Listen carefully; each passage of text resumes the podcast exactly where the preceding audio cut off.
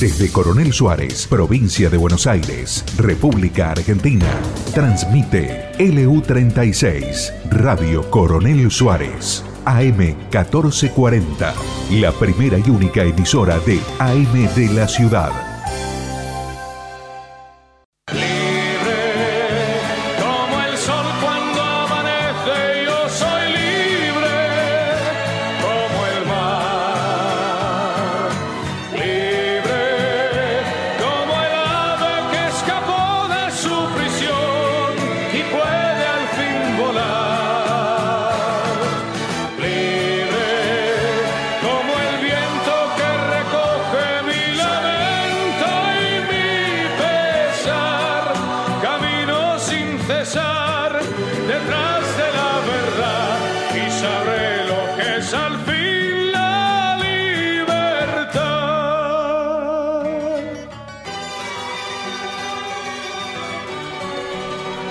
Amigos, acá estamos nuevamente con la hemeroteca, eh, con nuestra canción libre, que la ponemos por la sencilla razón de que Nino Bravo la escribió cuando aquel joven quedó atrapado en las alambradas queriendo escapar de Berlín del Este.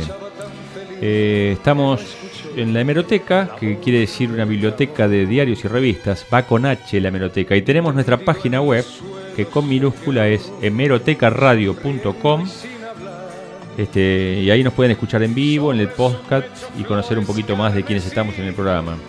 El mail es hemerotecaradio.hotmail.com y el WhatsApp es 2923-694170. ¿Qué tal María? ¿Qué tal Iván? ¿Qué tal Ro? ¿Qué tal Martín, Iván, Ro? ¿Cómo les va? Eh, saludo a cada una de las personas que hoy nos está escuchando con palabras de Pablo Neruda se preguntaba el gran poeta, ¿las lágrimas que no se lloran esperan en pequeños lagos o serán ríos invisibles que corren hacia la tristeza? Elegí estas bellas palabras, Martín, porque creo que es el sentimiento que nos une a muchos por estos días, la tristeza. Y la tristeza cuando es tan prolongada ya raya la desesperación y hay gente desesperada, gente que no puede trabajar, mm, peor aún gente que se enferma, gente que muere. Bueno, al respecto tenía ganas de llamar un día de estos a algún psicólogo, psicóloga, para que nos cuente un poco del estrés de, esta pandemia, eh, lo mal que está haciendo, eh, que también afecta mucho a la salud. Eh, hola Borja, veo que has venido hoy más temprano. Hola, Martín. Sí, estoy aquí porque he recopilado unas, reflexiones interesantes en Twitter, la red del pajarito, ¿eh? Este tío, Javier Venegas, escribió, A ver, subnormales, no estáis en las instituciones para decirnos cómo hemos de vivir, ni comer, ni vestir, ni follar, y muchos menos para prohibir a discreción. Estáis para servirnos y gestionar bien. Si no sabéis, dimitís y fuera. Después hay otra muy bonita aquí que dice, estoy leyendo párrafos de Twitter eh, que he tomado al azar. Ver a los hurtos corriendo a vacunarse a los Estados Unidos en vez de ir a Cuba es una victoria tan grande como cuando le pusieron un McDonald's en Moscú y la gente hacía cola, o cuando les derribaron el muro de Berlín. Qué hermoso momento para estar vivo. Otro, otra frase aquí que dice, parafraseando a Paul, Paul Valéry, ¿eh? Mi inglés no es muy bueno, ¿eh? Cuando alguien te lame las suelas de los zapatos, colócale el pie encima antes de que comience a morderte. Uh, otra frase. Que te permitan votar no significa que te permitan ser libre. Aquí tienes, Martín, otra, ¿eh? Pronostiqué en marzo la llegada de una segunda ola y... ¿Qué hizo? Solo la pronostiqué. Se conocieron, se conocieron las exigencias de Pfizer que tengan GPS, sensores de temperatura y traslado en aviones sanitarios. No las aceptaron porque no les servían para robar ni para la épica. Miserables que dejaron morir a la gente. Uh, bueno, este tío Larreta en Buenos Aires que pidió a los porteros que te denuncien, ¿no? Eh, alguien escribió, si te afanan este fin de semana, jódete. El 911 estará ocupado con las denuncias de los porteros y los vecinos buchones. Tengo aquí recopilada alguna más, ¿eh? Ustedes pueden leer alguna también, ¿eh? Está muy bien, Borja, porque, porque estás resumiendo en 140 caracteres, como es el lema de Twitter, un pantallazo de esta realidad que nos acosa. Eh, una realidad que es el objetivo es el encierro, nunca les interesó la salud, mucho menos la economía. El objetivo es encerrar, entonces pareciera que es encierra, aterra y reinarás, ¿no, Borja? Mira esta, esta, del doctor Ricardo Rojas. Desde la ventana veo la noche gris, lluviosa y la avenida desierta con patrulleros que andan a muy baja velocidad con sus balizas encendidas.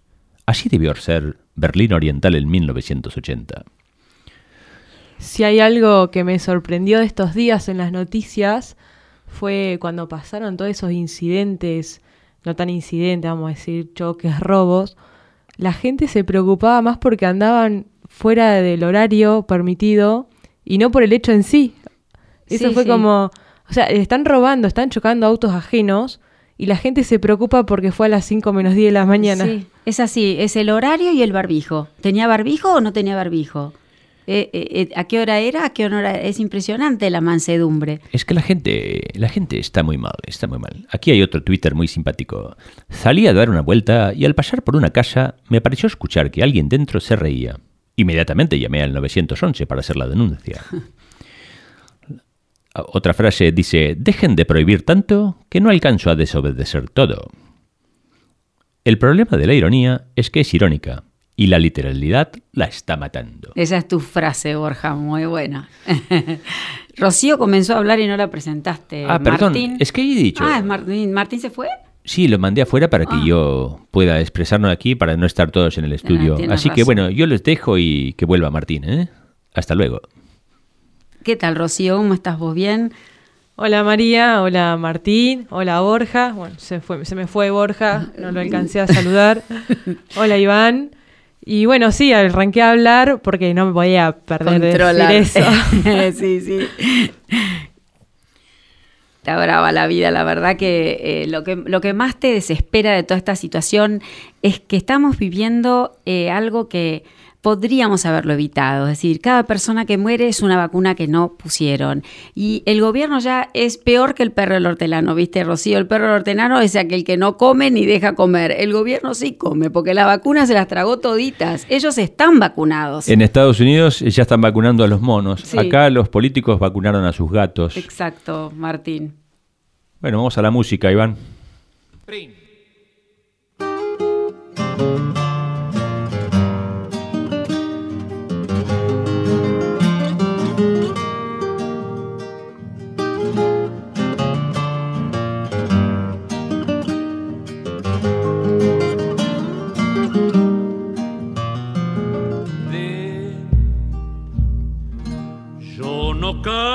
Por vos, te canta la samba y dice al cantar no te puedo olvidar, no te puedo olvidar. Y dice al cantar no te puedo olvidar, no te puedo olvidar. Yo no canto por vos, te canta la samba y cantando así canta para mí, canta para mí. Y cantando así canta para mí, canta para Sambita canta, no le esperes más. Tienes que pensar que si no volvió es porque ya te olvidó. Perfuma esa flor que se marchito, que se marchito.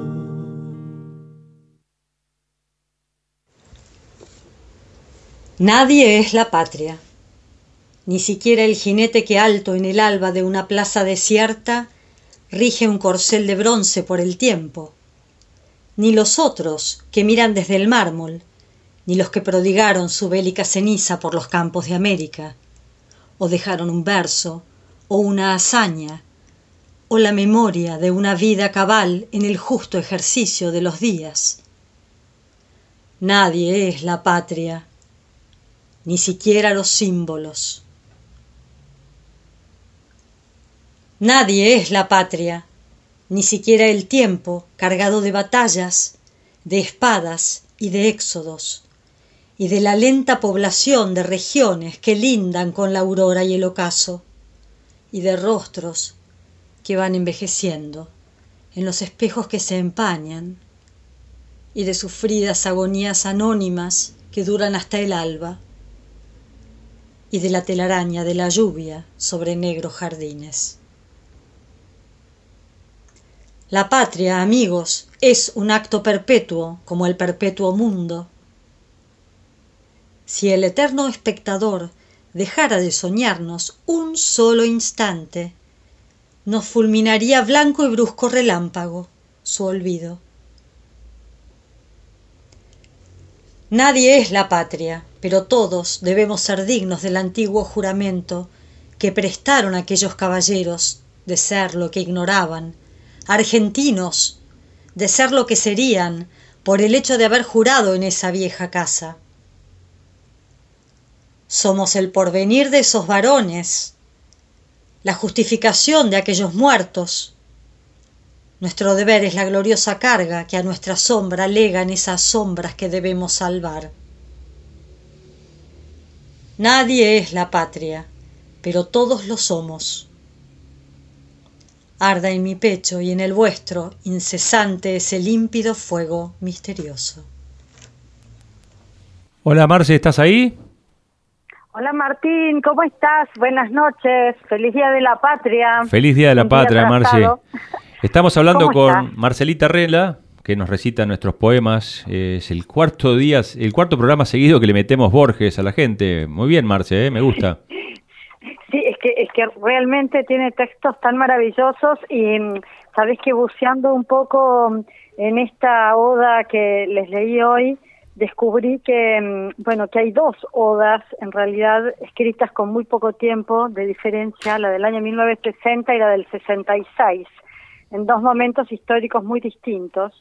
Así que eh, Borges tenía como ese, esa, esa capacidad de poner en palabras lo que iba sintiendo y, al mismo tiempo iba documentando lo que sucedía en la República. Ajá, bueno, está muy bien. Ahora cuando terminemos de hablar con vos vamos a poner el segundo audio que tenemos recitado por vos también.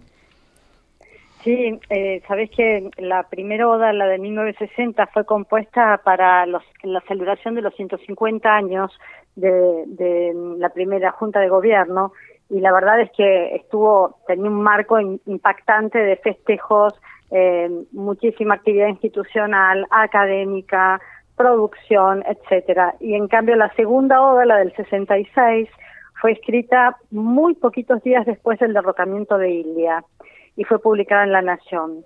Así que eh, digamos que tomé esas dos porque me parecieron que, que hablaban de momentos históricos importantes eh, irrelevantes tanto para el escritor como para nosotros, los que lo leemos. ¿Qué haces, Marcela? ¿Cómo te va? María te saluda. ¿Cómo andás? Hola, María. Buenas noches. ¿Cómo estás? Un placer escucharte. La verdad que sos muy buen buzo, sabes bucear, pero no, no, no te debe dar mucho, mucho trabajo elegir lindos poemas de Borges porque es elegir lo lindo entre lo lindo, ¿no? Y no te cansás nunca de leerlos y releerlos. Yo creo que es como escuchar música clásica, música de ópera, música con mayúsculas. Cuanto más los lees y más ahondás, más te gustan, más placer te provocan, ¿no? Sí, total, es, realmente es así. Sabes que tengo las obras completas desde siempre, eh, me las compró mi abuela long, así allá lejos hace tiempo y después fui coleccionando sus libros e incluso tengo varios autografiados, pero no es que los leí por completo, cada tanto abro y, bueno, y veo qué propone, ¿entendés? Entonces es como, como un diálogo constante que, que me permito desde mi condición de humilde lectora, simplemente. Marcela, contale a la gente que escribió cuentos y poemas, pero que nunca caigan en el error, como un periodista que una vez lo entrevistaba, no sé si te acordás, y le preguntó cuál es su mejor novela, y él le contestó, yo no he escrito nunca una novela. Sí, bueno, más allá del periodista tenemos lamentablemente eh, también unas palabras pronunciadas por eh, nuestro señor presidente que parece ser que tampoco leyó mucho a Borges. Tiene razón. Y que aseveró públicamente sí, sí, sí. acerca, habló de las novelas de Borges, que en realidad Borges no despreciaba el género, sino simplemente que él era realmente una persona como muy puntillosa y, dedicada siempre a, expresar con corrección y, como con obsesión eh, las ideas y, entonces bueno la verdad que alguien que se dedicó a la literatura que, que dijesen que había escrito novelas cuando él no las escribía era una aberración. así que Muy bueno los cuentos son magníficos. Magníficos y su, su, su sentido de patriotismo hondo y profundo, a diferencia de ese nacionalismo que él, que él tanto despreciaba, ¿no? Como una forma de fanatismo y estupidez, decía él, ¿no? Sí, sí, sabes que la, gente a veces, eh, bueno, por desconocimiento sobre todo, se, le mezclan un poco estos conceptos cuando hablan de Borges, ¿no? Por un lado, desconocen su, su profundo amor y devoción eh, por todo lo, lo, nacional, pero no aquello que fuera nacionalismo, que es bien distinto y sobre todo el fascismo. Se claro. cantidad de veces sobre el ideario fascista, él era un republicano decididamente, eh, como buen escritor y creador, entendió desde siempre que la libertad es el único camino viable para cualquier para cualquier creativo. Así que imagínate que desde ese lugar eh, defendió como nadie la República. Sí, el patriotismo como amor a la tierra y el nacionalismo como odio a los demás países, que era todo lo contrario de lo que él sentía, que era un ciudadano del mundo, ¿no? Exactamente. Además del amor de su país por Buenos Aires, las cosas que escribía, una cosa maravillosa. Bueno, Marce, contanos cuál es el segundo audio que vamos a escuchar, ya que vamos a cortar con vos, así vas a quedar con el público recitando. Elegiste, eh, tomaste, tomaste la elegía, ¿correcto? Sí, sí. bueno, eh, es un poema corto eh, que fue justamente escrito a los tres o cuatro días del derrocamiento de Ilia y eh, en sus palabras, bueno, podemos ver cómo de algún modo él condensa o cataliza el sentir de ese momento, ya preocupado, como venía desde, desde los principios del año 60, con el advenimiento de, em, de los avances comunistas en Cuba, sobre todo. Era una persona absolutamente informada, eh, gustaba muchísimo de cartearse con grandes pensadores de la época. Piensen que en ese momento no existía Internet, así que eh, el intercambio epistolar eh, era fundamental a la hora de debatir ideas y, para recibir noticias uno dependía realmente de cables, o sea, no, existía esta inmediatez de hoy, así que me pareció interesante tomar esa elegía a la patria eh, para, bueno, para poder disfrutarla y también releerla. Bueno, ahora la ponemos. nos vemos en el próximo programa, Marce. Un abrazo muy grande. un beso. Gracias, gracias Martín y un beso María. Gracias. Gracias. Fragmento de la Oda compuesta en 1960 por Jorge Luis Borges para la patria. Dice así, Patria, yo te he sentido en los ruinosos ocasos de los vastos arrabales y en esa flor de cardo que el pampero trae al zaguán, y en la paciente lluvia, y en las lentas costumbres de los astros, y en la mano que templa una guitarra y en la gravitación de la llanura, que desde lejos nuestra sangre siente, como el britano el mar, y en los piadosos símbolos y jarrones de una bóveda, y en el rendido amor de los jazmines, y en la plata de un marco, y en el suave roce de la caoba silenciosa, y en sabores de carnes y de frutas, y en la bandera casi azul y blanca de un cuartel en historias desganadas, de cuchillo y de esquina, en las tardes iguales que se apagan y nos dejan, y en la vaga memoria complacida de patios con esclavos que llevaban el nombre de sus amos, y en las pobres hojas de aquellos libros para ciegos que el fuego dispersó,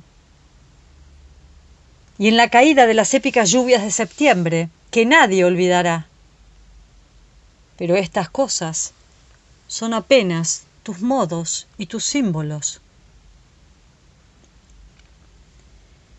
Eres más que tu largo territorio y que los días de tu largo tiempo. Eres más que la suma inconcebible de tus generaciones. No sabemos cómo eres para Dios en el viviente seno de los eternos arquetipos, pero por ese rostro vislumbrado vivimos y morimos y anhelamos, oh inseparable y misteriosa patria,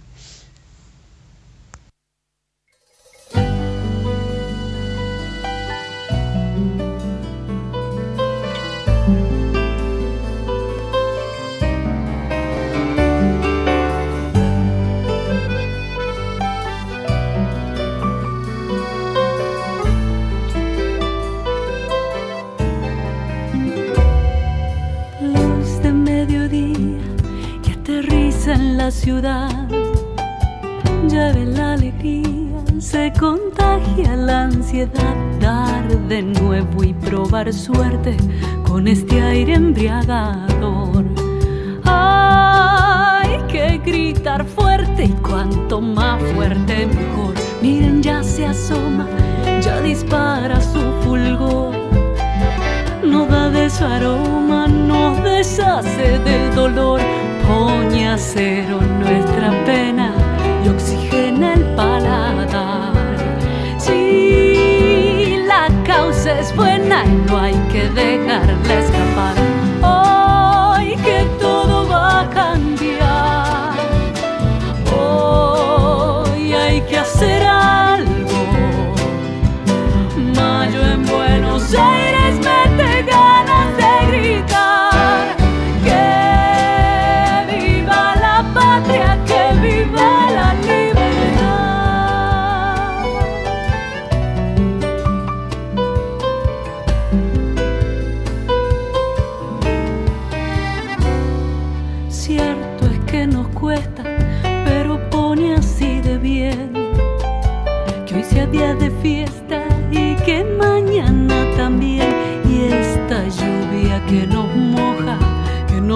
su bendición.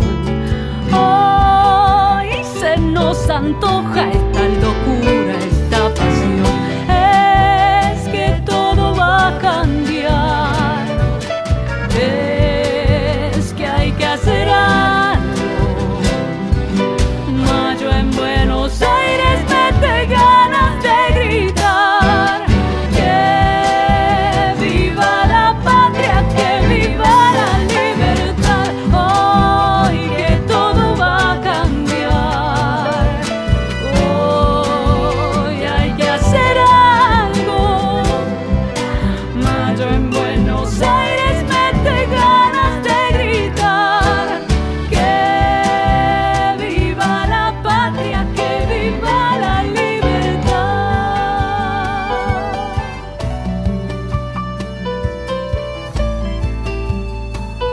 Bueno, María, vamos con tu comentario entonces.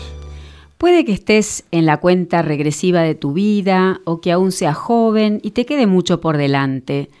Lo cierto es que si vivís aquí y sos parte de los que se proveen el sustento, probablemente estés harto de estar harto.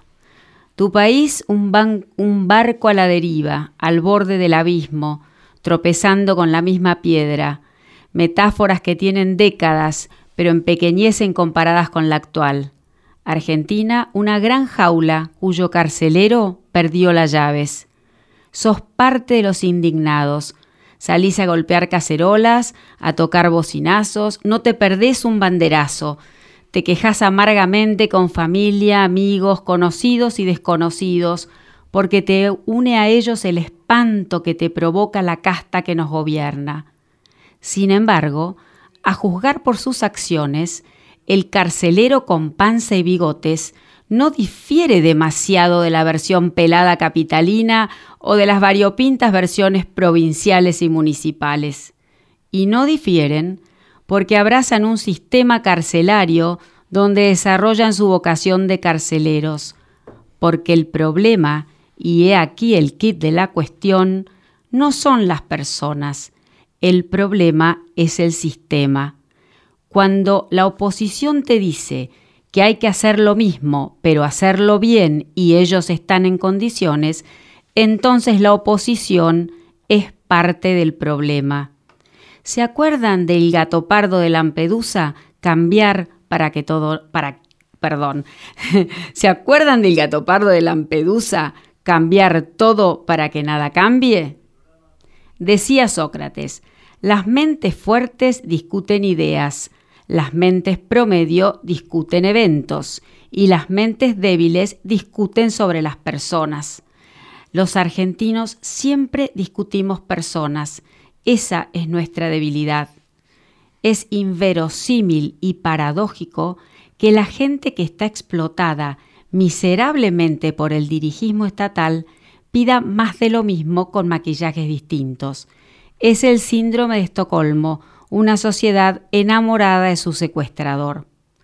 ¿Qué más da si el vulgar o refinado, rufián o bonachón, el político que te vende la quimera del Estado benefactor? El resultado para vos será siempre el mismo, un Estado malhechor. Lo explica el doctor Venegas Lynch, a quien la verdad que podría decir le debo todo mi concepto del mundo. Dice él, las legislaciones sindicales compulsivas, los aberrantes sistemas de inseguridad social, los inauditos gastos gubernamentales, las astronómicas deudas públicas, las disposiciones laborales que bloquean las posibilidades de trabajar, pseudoempresarios en cópula con los gobiernos, controles directos o indirectos de precios, pesada burocracia que obstaculiza actividades lícitas, impuestos confiscatorios, regulaciones bancarias que permiten sistemas de reserva fraccionaria, ayuda a corporaciones industriales, comerciales y financieras con recursos detraídos de los contribuyentes, reglamentaciones contraproducentes para el comercio exterior, corrupciones alarmantes. Es una burla grotesca a la democracia como mecanismo de respeto a los derechos de las minorías y, en definitiva, promesas extravagantes y fantasiosas que solo se llevan a cabo para ganar elecciones. Conclusión, quebranto. Pero ojo, quebranto tuyo, al Estado nadie le declara formalmente la quiebra porque siempre encuentra a costillas tuyas cómo financiar sus exorbitantes déficits, emisión monetaria sin respaldo o endeudamiento externo. Hartarse, indignarse, son sentimientos que canalizados correctamente motivan a la acción constructiva y propositiva. El problema es que si no se entienden las causas que originan el hartazgo e indignación, se termina más confundido y esa confusión genera mayor zozobra. Al final, hay círculos viciosos que resultan muy difíciles de romper.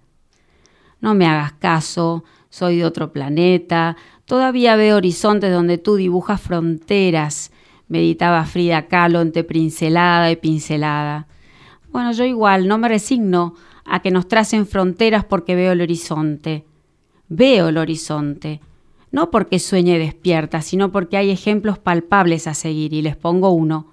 Un país lejano pero muy parecido al nuestro, Nueva Zelanda, con fuerte tradición agrícola, exportador, con generosos recursos naturales, gran potencial para el turismo y también como nosotros ubicado en el hemisferio sur. Hasta 1984 su economía estaba sumida en un profundo estancamiento, sobreregulada y empobrecida por un Estado interventor. El hartazgo empezaba a sentirse. En 1984 se da un golpe rotundo de timón allí. E inmediatamente, de un día para otro, se inician reformas radicales en la apertura de su economía. Hoy tiene ciudades que están entre las de mejor calidad de vida de todo el mundo. Y esto fue posible porque transitaron de una economía protegida a una economía liberalizada, ampliamente abierta al comercio libre. En tal sentido, Nueva Zelanda podemos decir que es otra historia de éxito de la libertad. Las personas que forman gobiernos pasan, pueden ser buenas, regulares, malas, pero cuando se afianza un sistema de libertad, se reduce su capacidad de daño porque simplemente les resulta imposible adueñarse del poder absoluto que corrompe absolutamente y apoderarse de un botín que no les pertenece. Bueno, voy terminando. Metafóricamente como empecé y volviendo al doctor Venegas Lynch. Es inadmisible que se actúe como si estuviera en la como si se estuviera en la platea de un inmenso teatro en el que se mira a quienes están en el escenario esperando que ellos resuelvan los problemas. Esa es la mejor manera para que el teatro se desmorone sobre todos. Yo sé que es difícil aceptar nuestra responsabilidad por el hartazgo que sentimos. Ningún copo de nieve en una avalancha se siente responsable, decía Voltaire. Si podemos votar alguna vez, es imperioso apoyar a las ideas de la libertad que pueden poner freno a la avalancha del estatismo, alimento y razón de ser de la mayoría de los políticos, pero hambre y desesperanza para nosotros y nuestra posteridad.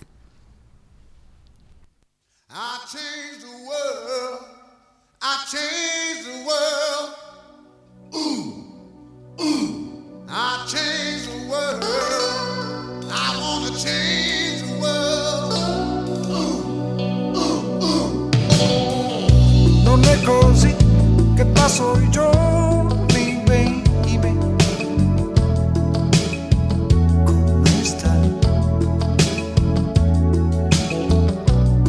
valley ever so cold.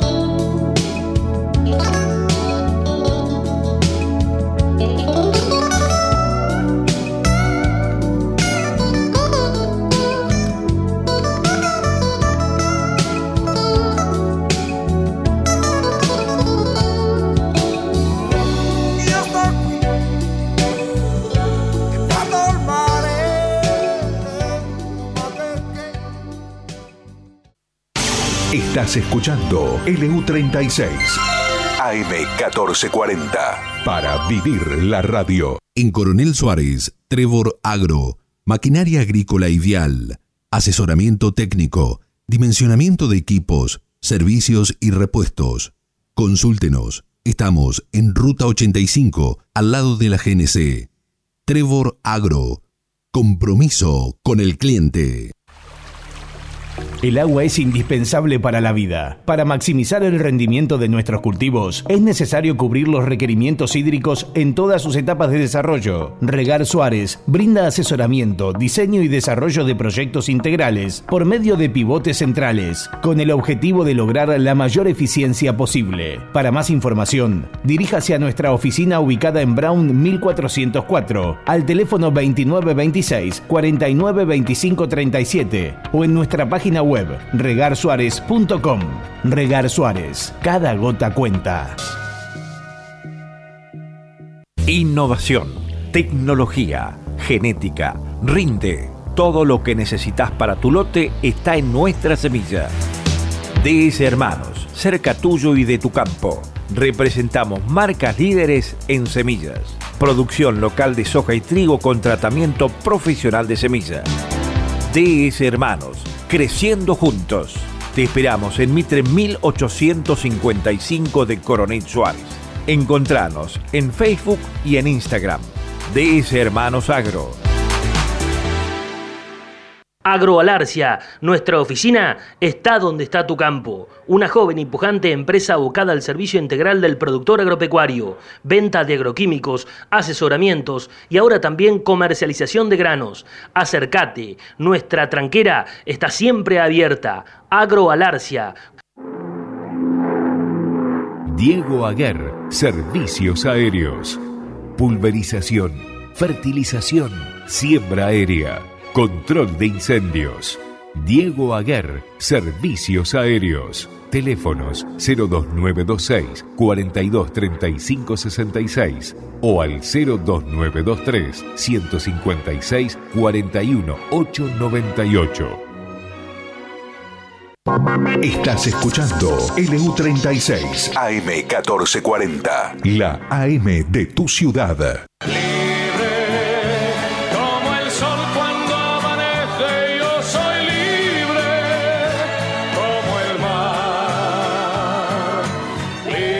Bueno, vamos a ir a la historia ahora. Eh, vamos a hablar de la Guerra de los 100 Años, eh, las luchas entre, después de las luchas de Francia e Inglaterra, después de la Guerra de los 100 años, la peste negra asoló Inglaterra.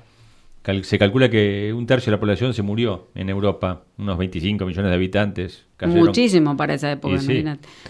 En Inglaterra empezó una guerra civil, viene a ser, que se llamó la Guerra de las Dos Rosas, en la segunda mitad del siglo XV, entre los York y los Lancaster, que eran el duque de York y el duque de Lancaster, que los dos eran descendientes de los Plantagenet. Porque las dos rosas eran porque los escudos, uno tenía una rosa roja y el otro tenía una rosa blanca. Y en 1485, Enrique Tudor, descendiente de los Lancaster, enfrentó a Ricardo III en la batalla de Bosworth, que fue inmortalizada por William Shakespeare, ¿no, María? Así es, Martín. Eh, además de, de repasar un poquito la historia, tiene una linda y sabia moraleja que vamos a ver cómo se va desarrollando, pero vamos a ver que un descuido de los pequeños deberes puede provocar grandes calamidades. Así ocurrió esta historia en esta batalla de Bosworth, en la campiña inglesa. Esa mañana el rey Ricardo III envió a un palafrenero a ver si su caballo favorito estaba preparado. Ponle pronto las cerraduras, le dijo el palafrenero al herrero. El rey desea cabalgar al frente de sus tropas. Tendrás que esperar. He errado al ejército entero y no tengo más hierro, se quejó el herrero. No puedo esperar, gritó el palafrenero con impaciencia. El enemigo avanza, arréglate con lo que tengas. El pobre herrero puso manos a la obra, con una barra de hierro hizo cuatro herraduras, las martilló, las moldeó y las adaptó a los cascos del caballo. Luego empezó a clavarlas, pero después de clavar tres, vio que no tenía clavos suficientes para la cuarta. Necesito un par de clavos más, dijo, me llevará un tiempo sacarlos de otro lado. Te he dicho que no podía esperar. Ya oigo las trompetas. ¿No puedes apañarte con lo que tienes? lo urgió el parafrenero. Puedo ponerla, pero no quedará tan firme como las otras, ofreció preocupado el herrero. ¿Aguantará? Preguntó, ya preocupado también el palafrenero. Tal vez, respondió el pobre hombre, pero no puedo asegurártelo. Pues clávala y deprisa, o el rey Ricardo se enfadará con los dos, finalizó el impaciente palafrenero. Comenzó la batalla, los ejércitos chocaron y Ricardo, que estaba en lo más feroz del combate, con gran heroísmo de aquí para allá, alentando a sus hombres y luchando contra sus enemigos. Adelante, adelante, gritaba, lanzando sus tropas contra las niñas de Enrique. A lo lejos, del otro lado del campo, vio que algunos de sus hombres retrocedían. Si otros los veían, también se retirarían. Espoleó su caballo y galopó hacia la línea rota, ordenando a sus soldados que regresaran a la batalla. Estaba en el medio del campo cuando el caballo perdió una herradura. El caballo tropezó y rodó, y Ricardo cayó al suelo. Antes que el rey pudiera tomar las riendas, el asustado animal se levantó y empezó a correr. Echó a correr, se fue. Ricardo miró en derredor, vio que sus soldados daban media vuelta y huían, y las tropas de Enrique lo rodeaban. Agitó la espada en el aire. Un caballo, gritó, mi reino por un caballo. Pero no había ningún caballo para él. Su ejército se había desbandado y sus tropas solo pensaban en salvarse. Poco después, los soldados de Enrique se abalanzaron sobre él y Ricardo murió. Oculta en unos matorrales estaba su corona y Enrique, el victorioso, se coronó con ella en el acto. Se convirtió en el rey de Inglaterra con el nombre de Enrique VII. Y desde esos tiempos hasta hoy día, la gente dice, por falta de un clavo se perdió una herradura, por falta de una herradura se perdió un caballo, por falta de un caballo se perdió una batalla, por falta de una batalla se perdió un reino y todo por falta de una herradura, Martín. Sí, el destino trágico de Ricardo III significó el fin de los York. Aunque el nuevo rey, Enrique VII, que era miembro de los Lancaster, se casó con Isabel de York. Y bueno, eh, eso dije, ya que el emblema de los Tudor eh, era una rosa, tenían los dos, dos rosas, una blanca y la otra roja. Claro, por acá la unieron y quedaron los cinco blancos en el centro y, los, rojos, afuera. Sí, sí, sí. Mm. Y bueno, se unieron. Eh, unos pocos años después, eh, España ya estaba descubriendo América y estos estaban dándose sablazos. Así es.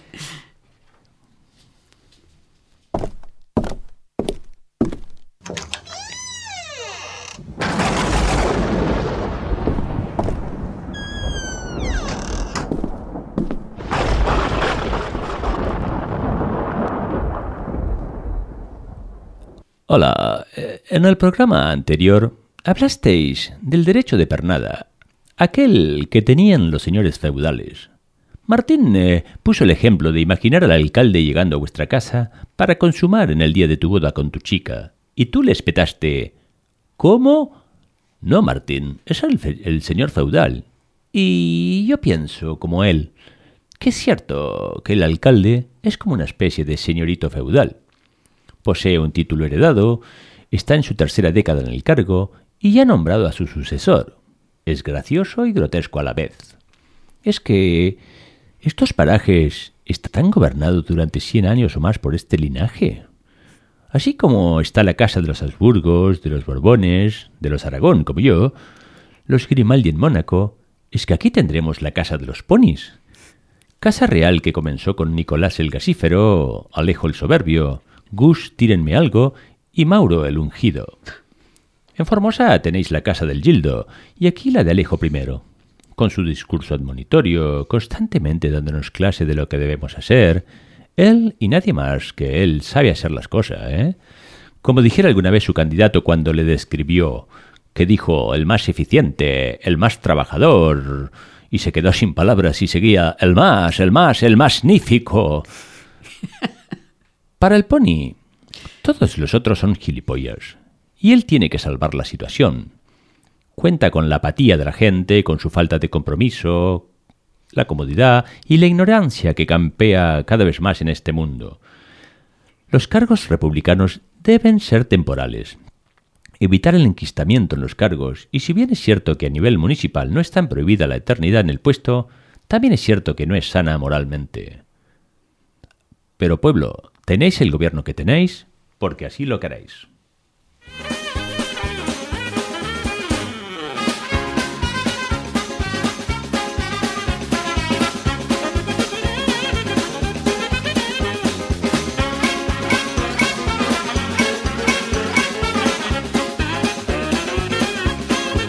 Martín, llegó la hora de la music. A que te apuesto que esta la conoces bien y la conocen incluso los que no son muy aficionados al género de ópera. ¿Cuál? ¿Pampero? Livia. Ah, Ah. Pampero. ¿Pampero? Pampero. Ah, Hubo o- viento hoy. ¿O cuál era? Hubo No. viento, sí. Yo estuve en la manga y Yo, había... yo salí a correr y había un viento pampero. Ah, ¿Cómo es? Pampero, pampero, pampero. pampero, pampero, pampero. Eso, no, esta es el brindis, el famoso brindis de la traviata. ¿Cómo es? Nelle cicicali, Es muy fluido el italiano, está bueno. bueno, sí, ex- eh, efectivamente, es el liviamo, es el brindis de la traviata de Giuseppe Verdi. Todo comienza con una fiesta donde se encuentran Violeta y Alfredo. Porque Martín, está bueno hoy en día, eh, si la gente quiere ver ópera, que lea un poquitito antes de qué se trata, porque recordemos que es, es una, una obra de teatro musicalizada y, y hay muchos momentos en que se habla, entonces es bueno saber de qué se trata. La música en sí es muy linda y se puede disfrutar aunque uno no conozca el argumento, pero es recomendable tener cierta idea, ¿no? Entonces, bueno, les cuento de qué se trata. Violeta y Alfredo, Violeta ha sufrido el desengaño, es una mujer que solo concibe la vida como fuente de placer. Alfredo, en cambio, está enamorado y defiende que la vida es para amar. Estas almas se encuentran y empieza el drama. Violeta se enferma, se enamora y debe abandonar a Alfredo por imposición de su padre. Enferma, acabará muriendo habiendo sacrificado lo único noble que ha tenido en su vida. Toda esta música bulliciosa del brindis terminará pues en lágrimas, un fin de fiesta triste. Comienza Alfredo cantando. Bebamos alegremente de este vaso resplandeciente de belleza y que la hora efímera se embriague de deleite. Bebamos con el dulce estremecimiento que el amor despierta, puesto que estos bellos ojos, y aquí señala Violeta, nos atraviesan el corazón. Bebamos porque el vino avivará los besos del amor y todos cantan, bebamos porque el vino avivará los besos del amor. Luego viene Violeta, yo quiero compartir mi alegría con vosotros. Todo en la vida es locura, salvo el placer.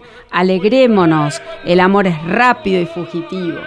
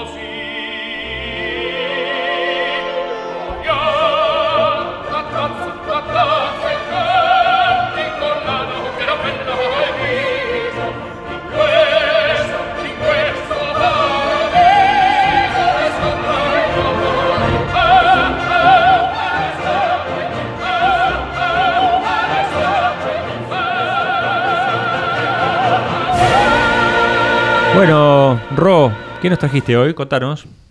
Bueno, me gustaría hablar un poco de parte de los jóvenes y algo que publiqué en Facebook en la semana en un momento que dije me tengo que desahogar y se los voy a leer porque siempre me gustó leer en voz propia lo que escribo, ¿no? Adelante, adelante. Poco a poco se van llevando los mejores años de nuestras vidas, y hablo en especial sobre la de los jóvenes. Interrumpen nuestros estudios, interrumpen nuestro trabajo e interrumpen cualquier proyecto o planificación de nuestro futuro. Ya no les alcanza con sacarnos lo que más les duele, refiriéndome a boliches, fiestas y bares. Van por más, van por todo eso que anhelamos alcanzar. ¿Qué más puedo proyectar en Argentina si ni siquiera sé si el sábado voy a poder circular legalmente después de tal horario? El confinamiento no sirve, pero se ve que la palabra de la OMS solo tiene valor si juega a su favor. Y espero realmente que aquel que se gana el día a día, aquel que estudia, planifica y piensa en progresar, pueda salir lo menos lastimado de este gobierno lleno de inoperantes. Y me atrevo a hablar por los jóvenes, porque más de uno me dijo, lo comparto porque coincido en cada palabra. Y si bien no puedo generalizar a nadie, sí puedo afirmar que cada día somos malos que ya no estamos dispuestos a callar, ni mucho menos a aguantar. Podríamos estar hablando toda la noche sobre por qué hay protocolos para jardines y escuelas y para universidades no. O qué está pasando con los centros de estudiantes, que se los nota muy callado y hace más de un año.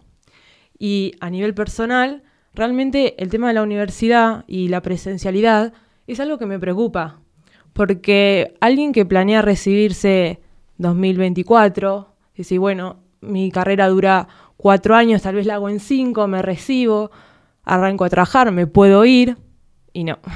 Un día te despertás con que no hay más clases, con que tenés un departamento alquilado, que no sabes eh, hasta cuándo, que decís, ¿para qué me voy a quedar en la ciudad si todo es virtual? Lo puedo hacer desde mi casa. ¿Por qué le voy a seguir pagando a mis viejos bancando un departamento cuando uno no está allá? Y bueno, son como muchas las cuestiones que pasan en la cabeza de un estudiante y se nos pasan los años de vida. Esa es otra realidad. Eh, es como que vos decís, bueno, vas planificando, decís, me quiero recibir, me quiero ir, quiero viajar y acá estamos. Sí, lógico, no, no hay nada más triste que el pesimismo en un joven, decía Mark Twain, Rocío. La verdad que es triste. Mm. Y mm, esto me hace acordar cuando un, al gobierno anterior se lo había acusado tanto cuando había amenazado, entre comillas, sobre la universidad pública, y cómo saltaron todos los centros estudiantes a hacer marcha, huelga y un quilombo bárbaro, porque esa es la palabra, un quilombo bárbaro, cuando en realidad no pasó nunca nada sobre la universidad pública, y ahora que hace más de un año que no pisamos un salón, nadie dice nada. Mm. Nadie habla en la universidad, ¿viste? Y los sindicatos también están dormidos, mm. ¿no? Antes, antes se acordaban cada minuto de, de, cuestionar. Yo no estoy de acuerdo con todas las medidas que tomó el gobierno anterior, pero es cierto que los sindicatos están bastante callados. Mm. Y bueno, yo hay profesores que quieren realmente volver al aula porque están cansados, están exhaustos, hay cosas que no se pueden explicar desde la virtualidad, hay muchos entenderán que hay programas en la computadora que no se pueden explicar desde atrás de una pantalla, necesitas el decir, bueno, esto se hace así porque tenés que hacer el segundo clic. Y vos en la pantalla no sabés si el profesor hizo el segundo clic. Claro, claro. O sea, son cosas muy básicas, pero que necesitan esa presencialidad.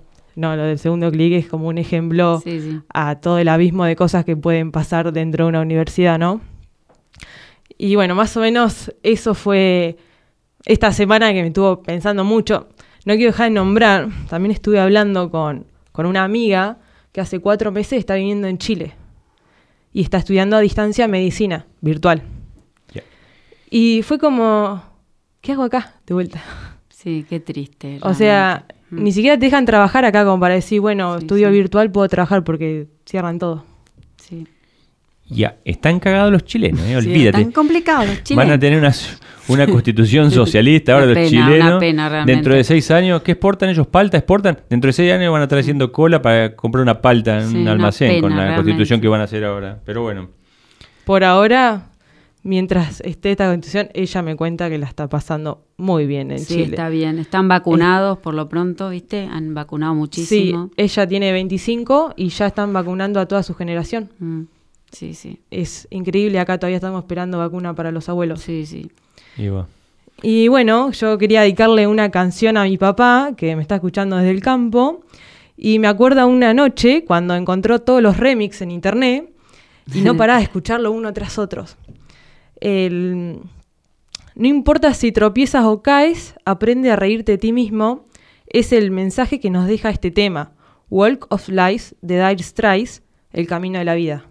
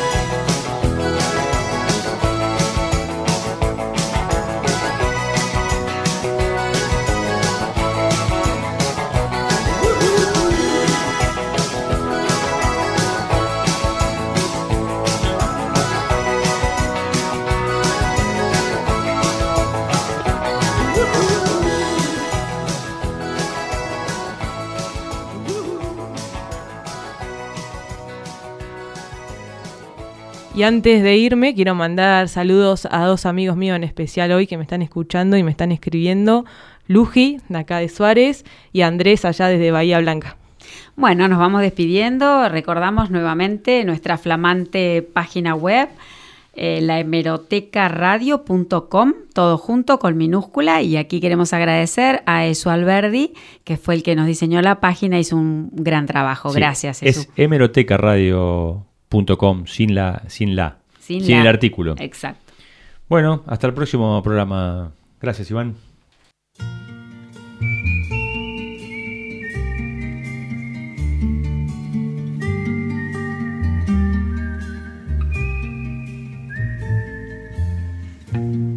Laetitia, je ne savais pas que tu étais tout pour moi. Un oiseau chantait tout près de moi. Mais je ne l'entendais pas. Et tu vivais innocente, éphémère. Tu habillais nos printemps de chimères